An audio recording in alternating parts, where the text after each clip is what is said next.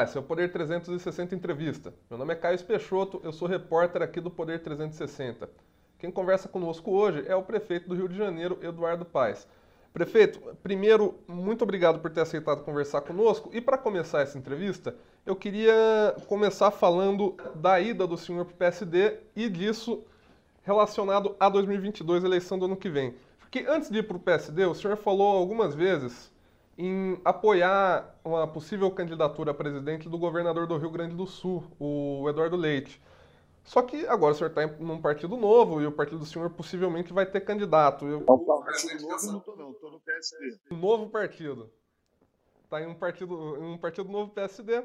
E o presidente do PSD fala, em, inclusive, em ter o Rodrigo Pacheco, que hoje é presidente do Senado. Eu queria saber, o senhor desistiu da ideia de apoiar o Eduardo Leite?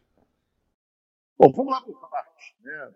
É muita pergunta numa pergunta só. Né? Primeiro prazer estar aí com vocês conversando.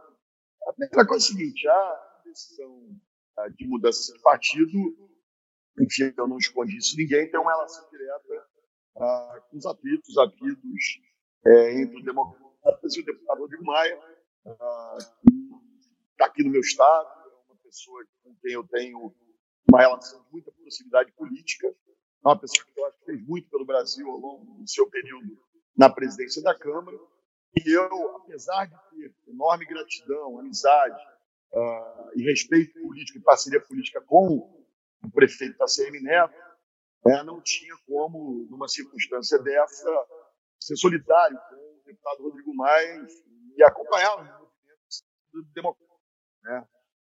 A adesão pelo PSD se deu a partir de, uma, de um convite do prefeito uh, Kassab, a pessoa que eu conheço há muitos anos, com quem eu sempre tive uma boa relação, e acho que o PSD representa hoje no Brasil esse ponto de equilíbrio, né, num país que vive tá, nos extremos, nos conflitos. Né, o PSD tem quadros de muita qualidade, o senador Otto Alencar, aí eh, na Bahia, o senador Anastasia em Minas Gerais, o prefeito Calil, boas perspectivas de vinda do ex-governador Paulo Artung, do uh, Geraldo Alckmin, partido, portanto, é um partido que tem quadros, gestores experimentados, pessoas com competência comprovada, que permite o diálogo político. Em relação ao governador Eduardo Leite, eu continuo tendo enorme simpatia pela candidatura dele. É, acho que ele é um quadro de muita qualidade nessa tentativa de se construir uma candidatura de centro, uma candidatura que possa significar aí, sei lá, se terceira via, que nome que vai se dar, que o Brasil dessa dicotomia, desse conflito, desse embate permanente, me parece ah, um fantástico nome. Agora é óbvio, né? eu, como você mesmo disse, eu fui PSD, o PSD tem um projeto de candidatura própria, se eu pudesse trazer o, governador do lado dele do PSD, eu faria, né? e o, o presidente Kassab tem ah, assinado com a candidatura do senador Rodrigo Pacheco, presidente do Senado. Portanto, aí eu vou seguir a orientação do partido né, as minhas simpatias, as minhas manifestações, elas vão ser que ser colocadas. Né? Eu tenho, de novo, enorme simpatia e confiança no governador Eduardo Leite. Mas se o PSD caminhar com o senador Eduardo Pacheco, é para o senador Eduardo Pacheco, perdão, o senador Rodrigo Pacheco, é para ele uh, que eu vou fazer campanha. E tem uma, uma outra declaração do senhor, que o senhor deu mais de uma vez sobre, sobre 2022, e dessa vez relacionado, mais focado ao governo do Estado, que seria que o senhor gostaria que, de apoiar uma candidatura a governador que desse palanque para mais de um candidato a presidente que tivesse envolvido nessa frente no Rio de Janeiro. Inclusive, o nome o senhor tem defendido o Felipe Santa Cruz para ser, ser candidato. Agora, se o PSD tiver candidato a presidente, como, como, como que equaliza isso? O candidato do PSD no Rio de Janeiro daria palanque para concorrentes no nível nacional? Olha só, primeiro, eu acho que essas coisas, né, você tem. Eu, eu tenho um olhar muito atento para o Rio. Né? O Rio vive uma situação ah, muito crítica, ah, eu tenho dito especialmente no campo da segurança pública, né? e é importante que a gente tenha um projeto consolidado e forte para o Estado. Né? O meu nome, ah, e aí não é balão de ensaio, não é uma tentativa, ah, é o nome do presidente da Ordem o Felipe Santa Cruz, né? um qualificado, com experiência política né, e com dimensão para enfrentar essa chaga da, da, violência que assola na cidade do Rio de Janeiro, né? seja por traficante, por miliciano, por esse absurdo que é a perda do monopólio da força do Estado em determinadas áreas do território.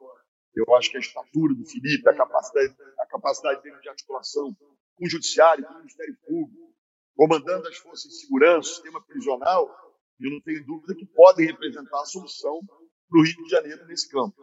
Né? Então, é com essa candidatura que a gente vai caminhar. Óbvio, isso é um processo de construção. Temos aí um ano para a eleição. Né? E esse cenário aí ele muda muito. Tá? Portanto, vamos tratar de construir essa candidatura, conversar, buscar construir é, alianças, dialogar, e aí um pouco são decisões eu diria que vão ser tomadas daqui a um ano, um pouco mais até do que isso. O, Felipe Santa Cruz, ele em diversos momentos, hoje presidente da OAB, em diversos momentos ele se colocou como um ator político de oposição ao presidente Bolsonaro. Em ele sendo candidato do PSD no Rio de Janeiro a governo, o PSD do Rio de Janeiro se torna uma força política de oposição? Olha só, primeiro, eu sou prefeito do Rio. É, eu tenho uma posição executiva aqui. Então, como prefeito, eu não sou oposição a, a governo nenhum. Eu lido dialogo muito bem com o governador Cláudio Castro e, e dialogo federal, com menos frequência com o presidente Bolsonaro, mas tenho boas relações com o governo federal e esse papel institucional eu vou cumprir até o fim. O PSD no Rio de Janeiro vai ter um projeto político, vai ter um projeto de poder. Né? A gente entende que tem aqui os melhores quadros para assumir essas funções. Né? Mas eu não, não vejo ah, eu, pessoalmente, como prefeito, me colocando em oposição ao governo federal não seria adequado O partido também, o senhor acha que não? A parte do Rio de Janeiro, pelo menos?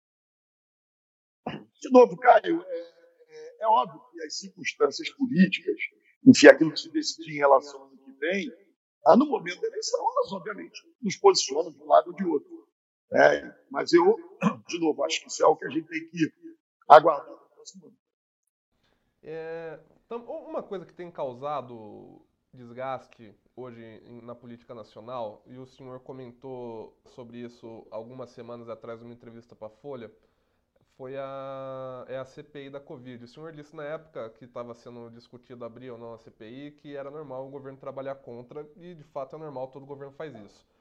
É, a, a, agora já tem várias semanas de CPI trabalhando. Na, na, avaliação do senhor, isso eles a CPI descobriu alguma coisa comprometedora, digamos assim, em relação ao governo, ao presidente, ou por enquanto foi só espuma?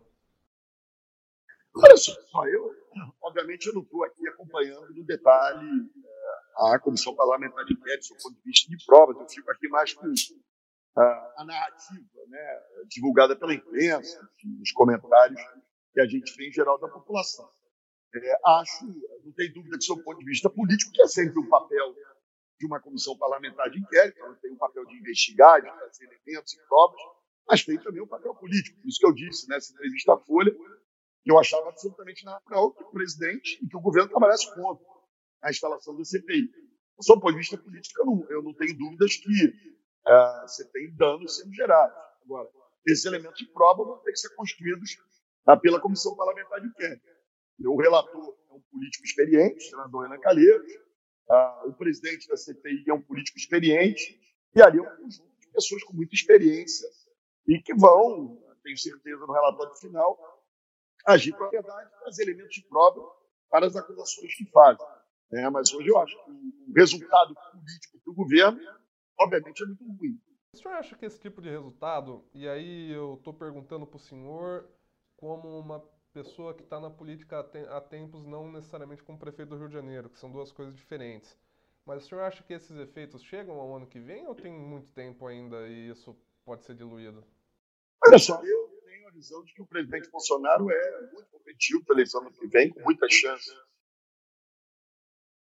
de é, eu, eu, eu, quero crer, forço, trabalho para isso diariamente, que nós vamos viver a partir do final desse ano, uh, e com o avanço da vacinação, uma melhora da pandemia, o que, uh, obviamente, gera uma tendência de esquecimento, ninguém esquece isso, e aí alguns impactos são, infelizmente, irreversíveis, com tantas mortes, né? mas enfim, a tendência é desanuviar um pouco. Né? Se você tiver a comparação com o crescimento econômico pífio do Brasil nos últimos anos, a perspectiva para o ano que vem, você pode ter um crescimento econômico uh, se conseguir fazer isso com geração de emprego, uh, isso pode criar um ambiente melhor para quem está no poder.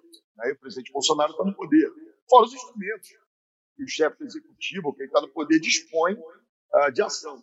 Então, eu acho que é uma eleição que o presidente está posicionado, é competitivo. Enfim, isso é o retrato de hoje. É óbvio.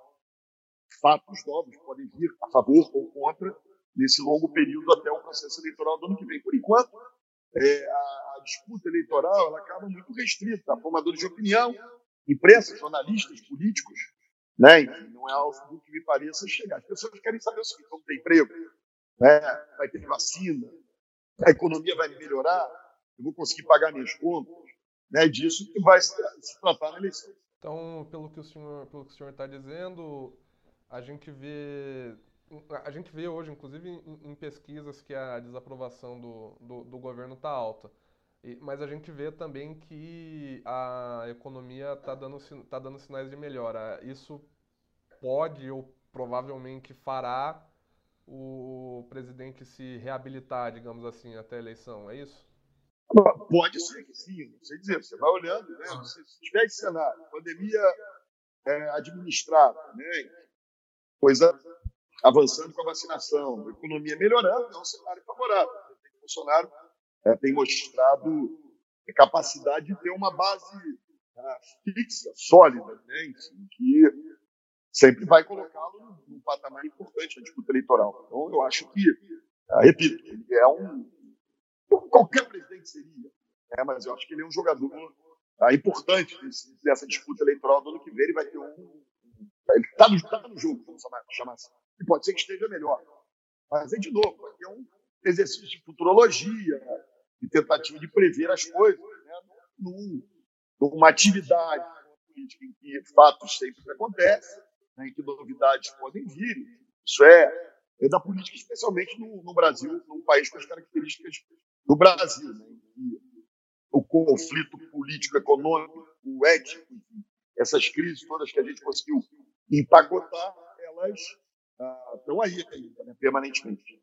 É, o prefeito, eu estava no dia da cerimônia da, da sua filiação ao PSD em Brasília e no discurso do senhor, uma coisa que eu lembro claramente que o senhor falou que perdeu a eleição de 2018 para governo do estado para o ódio ou alguma coisa assim.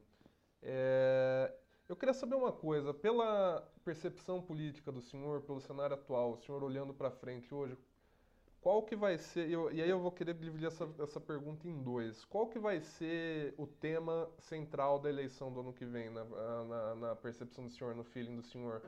E outra parte da pergunta é qual que vai ser o tema central da eleição no Rio de Janeiro? Uh, primeiro, eu acho que o cenário vai ser um cenário muito diferente de 2018. Né? 2018 enfim, foi uma eleição em que você teve um conjunto de elementos, né? você tinha ali um processo uh, fruto da Lava Jato uh, de, de, de destruição classe política, né? toda foi de maneira uh, colocada à prova, né? Isso desgastou muito aqueles que estavam né?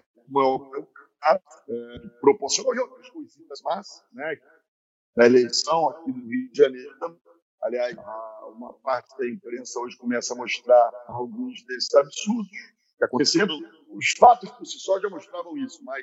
O senhor está se referindo à reportagem da revista Veja que fala sobre possíveis é, problemas na conduta do juiz Marcelo Breta, certo? É, sim, eu acho que não precisava de delator nenhum, nem de delação nenhuma para que ah, esses elementos já estivessem muito claros. Né? Mas, enfim, os meus advogados daqui para frente vão tratar desse caso com muita atenção. É, mas, enfim, nós estamos aqui, então acho que o momento político ali era um momento uh, de, de muita força do presidente Bolsonaro e que simbolizava de uma narrativa ali uh, que o ex-juiz Wilson Witzel uh, soube incorporar com muita competência. Era uma farsa, a farsa ficou demonstrada, os elementos usados para validar essa farsa agora começa a tona também, apesar de que eles já eram muito evidentes para qualquer observador atento do político no Rio de Janeiro. Né? Isso não foi uma eleição normal, além de que muitos elementos foram trazidos. Eu acho que é um cenário muito diferente. Em relação aos temas, né, a tendência é que a gente tenha de novo as pessoas olhando para a vida real.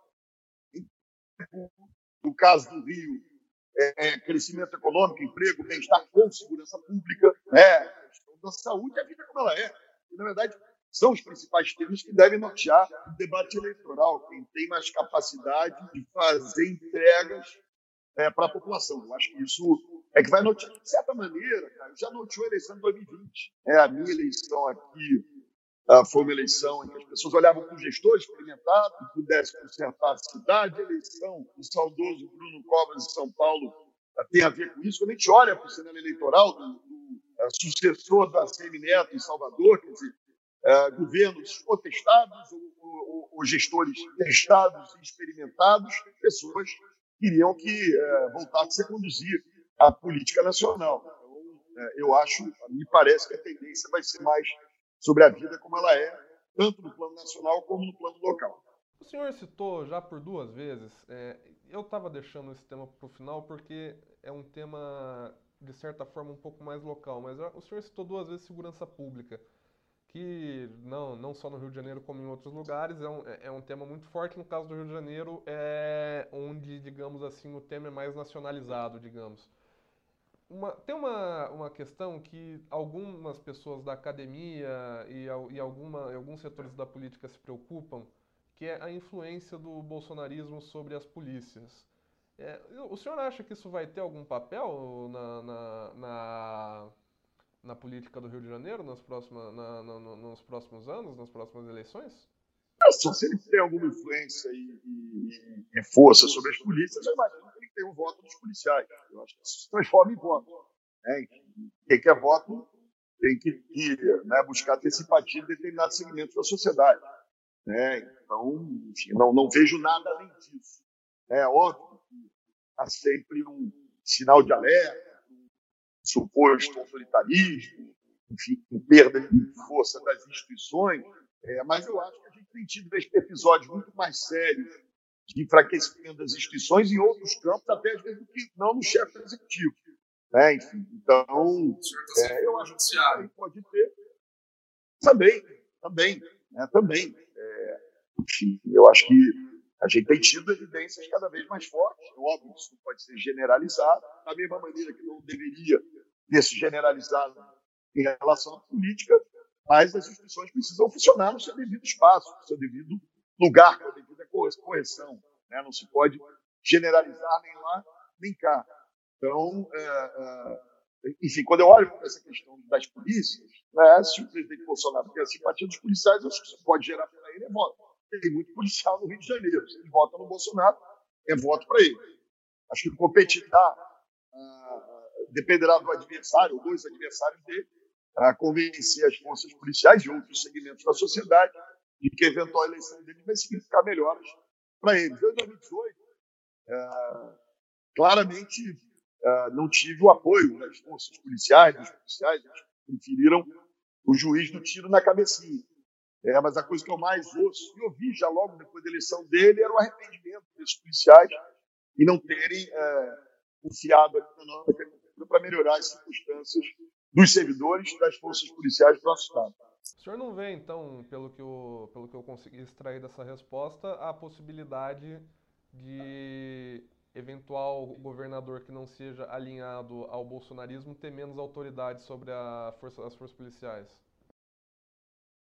Olha só, é, assim, o, o é óbvio que, a gente tem que estar sempre atento para qualquer escalada autoritária, qualquer é, é enfim, perda de, ou enfraquecimento das instituições, seja ela no campo que elas estiverem. Né? Isso é, é, tarefa permanente dos democratas, das empresas, perdão, das da imprensa, né? isso é tarefa da sociedade como um todo, está né? Tá apontando, e esse papel a imprensa faz tá, com muita competência permanentemente. O que eu quero crer é que não há espaço para qualquer tipo de escalada autoritária ou perda né, de legitimidade de comando por parte é, do Brasil. Eu quero crer que isso não há espaço para isso. Pode até ter gente que pensa que vai conseguir, né, mas eu acho que, é, de novo, a democracia brasileira, os erros, que apontei já alguns, ela tem conseguido mostrar muita força no enfrentamento desses enormes desafios do Brasil nos últimos anos. É, eu acho que, agora, eu tenho defendido disse isso na minha, na minha posse, lá, na minha filiação do PSD, eu disse muito claramente isso. Chegou a hora de equilíbrio, chegou a hora de estabelecer consensos mínimos, porque nessa luta fraticida, nesse, nessa disputa insana, o preço que está pagando muito caro é para o país e, obviamente, quem mais sofre são as pessoas mais pobres, aqueles que mais precisam de Estado, aqueles que mais precisam uh, de ajuda para sobreviver. Então, eu defendo isso, faltas mínimas, consensos mínimos. É, não concordar em tudo, obviamente não, não tem nossa diferença. Mas, enfim, tem questões que são, uh, que devem ser consensuais. Pontualmente, o que o senhor, o que o senhor chamaria de, um, de consensos mínimos? O que, quando fala em consenso mínimo, a gente está pensando, claro, em coalizão, não necessariamente eleitoral, mas também. Mas quando o senhor fala em consensos mínimos, é consenso sobre o quê? Olha aqui, eu dei, eu dei dois exemplos no dia da minha filiação, citando dois nomes uh, de campos diferentes, uh, mas que estiveram presidindo no Brasil: o presidente Fernando Henrique e o presidente Lula. Esses dois líderes políticos, um gosta de um outro, um gosta de outro, faz parte da vida, não é obrigado a gostar de todo mundo, mas um, em determinado momento, conseguiu, com liderança política, construir um consenso da estabilidade da moeda, do fim da inflação. O outro, com as suas características, também conseguiu construir um consenso político em que o Brasil se uniu em torno de um crescimento maior, de redução de pobreza. É, eu refiro a isso. Não é possível né, que a luta política vai continuar destruindo empregos, empresas. Não é possível que a luta política vai fazer com que a economia ah, continue indo para o buraco. Né? É, é a isso que eu me refiro. É, não é possível que a luta política não vai fazer com que nós olhemos para a educação e façamos ela avançar no Brasil. Não é possível que a luta política não possa nos permitir, por exemplo, fortalecer o sistema único de saúde, que ah, tem se mostrado aí fundamental ah, pra, para o Brasil. É, é, um pouco, é um pouco isso. Eu acho que é, são coisas meio óbvias que eu digo aqui, mas essas obviedades me parecem ter sido esquecidas nos últimos anos ah, na política brasileira. Né? Porque parece que o sujeito está torcendo contra aquele candidato, está enfrentando aquele candidato, mas aí você olha, vamos ferrar a população, que aí aquele candidato se ferra. Mas aí não dá. É, é a isso que eu me refiro. A boa faz com contestação. A boa política se faz é, na, na luta, na argumentação. Mas você pode torcer, trabalhar, que as coisas fiquem na tragédia que a gente vem vivendo nos últimos anos no Brasil. Ah, vou fazer uma última pergunta sobre política nacional para depois entrar em, em, dois temas mais locais de Rio de Janeiro.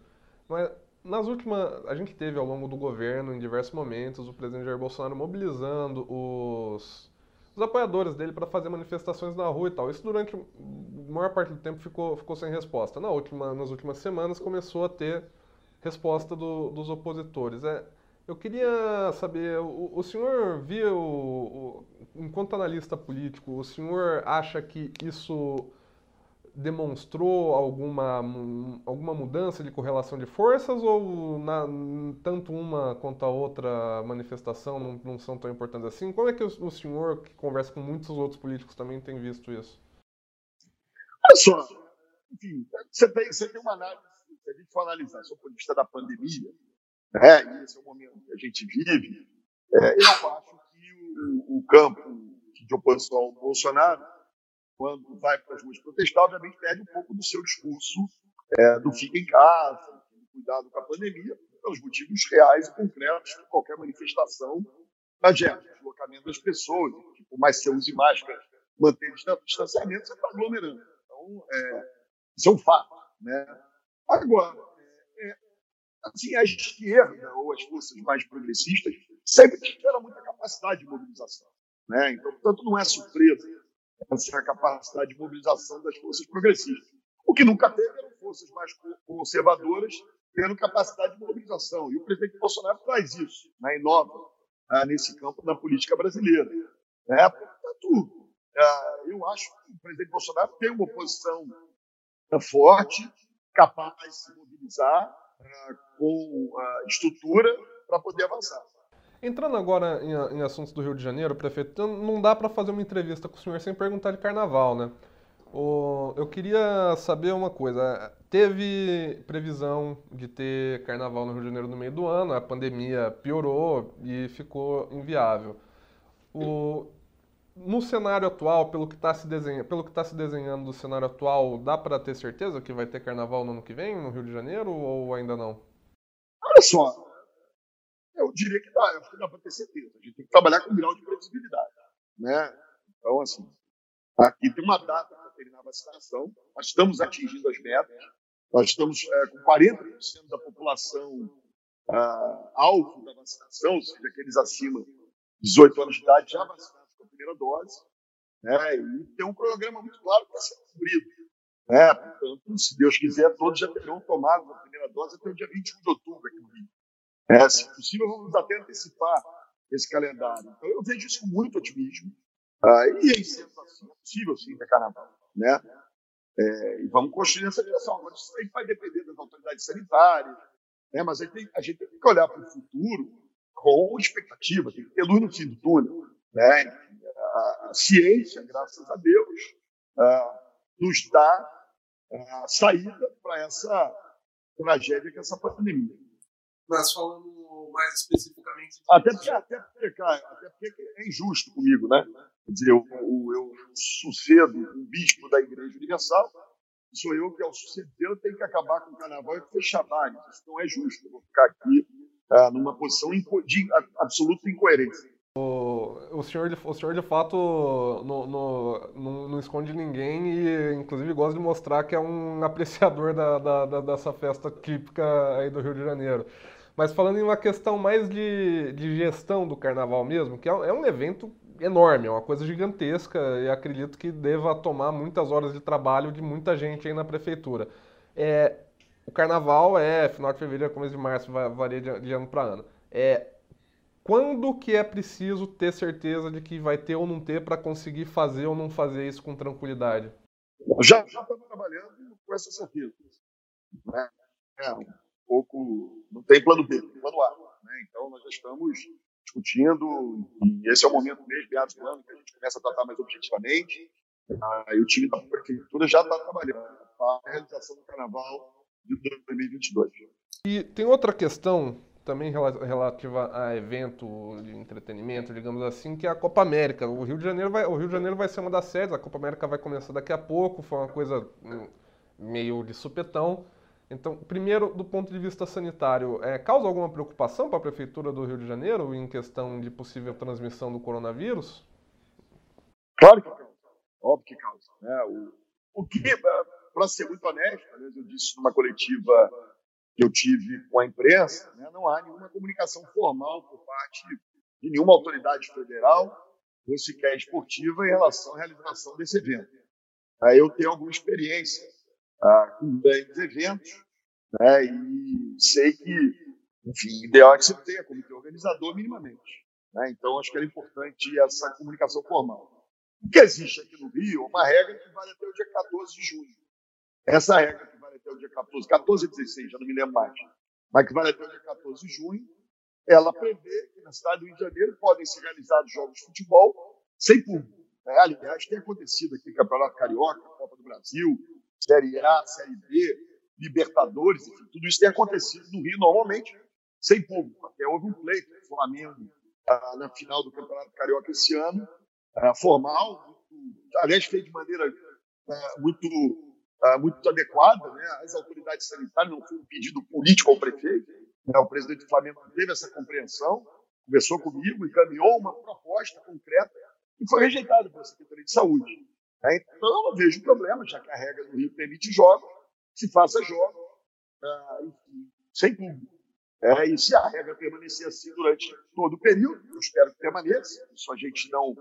Em geral, esses decretos, essas regras duram 15 dias no máximo. Né? Então, não havendo nenhuma piora, a tendência é que permaneça essa regra por todo o período da Copa América. É óbvio, eu disse isso publicamente já hoje, que era interessante essas autoridades que estão organizando o evento que minimamente informasse as autoridades sanitárias da cidade, né, esperando ver muita gente, que tipo de bloqueio ou de barreira sanitária a Anvisa vai fazer nos aeroportos. Isso eu confesso que eu não sei. Né? E se a gente tiver algum risco, E aí, sem a devida organização, a gente pode vir a cancelar. Mas hoje, ah, eu diria que simplesmente realizar um jogo aqui, pelo decreto em vigor, é possível. E uma questão sobre os jogos, o senhor citou que tem o decreto que impede na cidade do Rio de Janeiro a realização de jogos com público até dia 14, até o meio de julho, de junho. O meio de junho é daqui 15 dias. Esse decreto vai ser renovado ou vai mudar alguma coisa? A gente sempre mantém, né? o, o, a gente sempre é, renova. Claro, a gente vive um conjunto de regras, uma pandemia. Né? Em geral, 15 dias a gente ou renova as modificações. Eu espero que seja melhor ainda. Né? Isso não depende de mim, depende das condições da pandemia. Né? A gente vai olhando dados, quantidade de internações, né? buscas por, uh, uh, por unidades de emergência da prefeitura, média móvel de óbitos é um conjunto, uma cesta de elementos que norteiam as decisões uh, do município. São decisões não políticas, são decisões técnicas tomadas pelas autoridades sanitárias que, volta e meia, reúnem um comitê científico uh, para analisar uh, as medidas que estão sendo implementadas. Então, esse, esse, por exemplo, hoje, é, e ele pode ser mudado a qualquer momento. Né? Se amanhã Deus queira que não. Você tem uma piora da situação, um agravamento. Né? Eu não teria nenhuma dificuldade de, daqui a 48 horas, ah, desde demandado pelas autoridades sanitárias, de aumentar as restrições. Não é esse o sinais que nós temos, ah, não é a visão que nós temos, mas é um processo permanente de atenção e de acompanhamento dos dados, de interação, enfim, tudo isso que eu já disse aqui. Prefeito, essa foi nossa última pergunta. Muito obrigado por ter topado conversar conosco. Prazer grande, estou sempre à disposição para bater esse papo com vocês. Forte abraço. O Poder 360 Entrevista vai ficando por aqui. Muito obrigado pela sua atenção. Siga a gente nas nossas redes sociais, se inscreva no nosso canal no YouTube, acompanhe tudo do poder e da política no poder360.com.br. Até a próxima.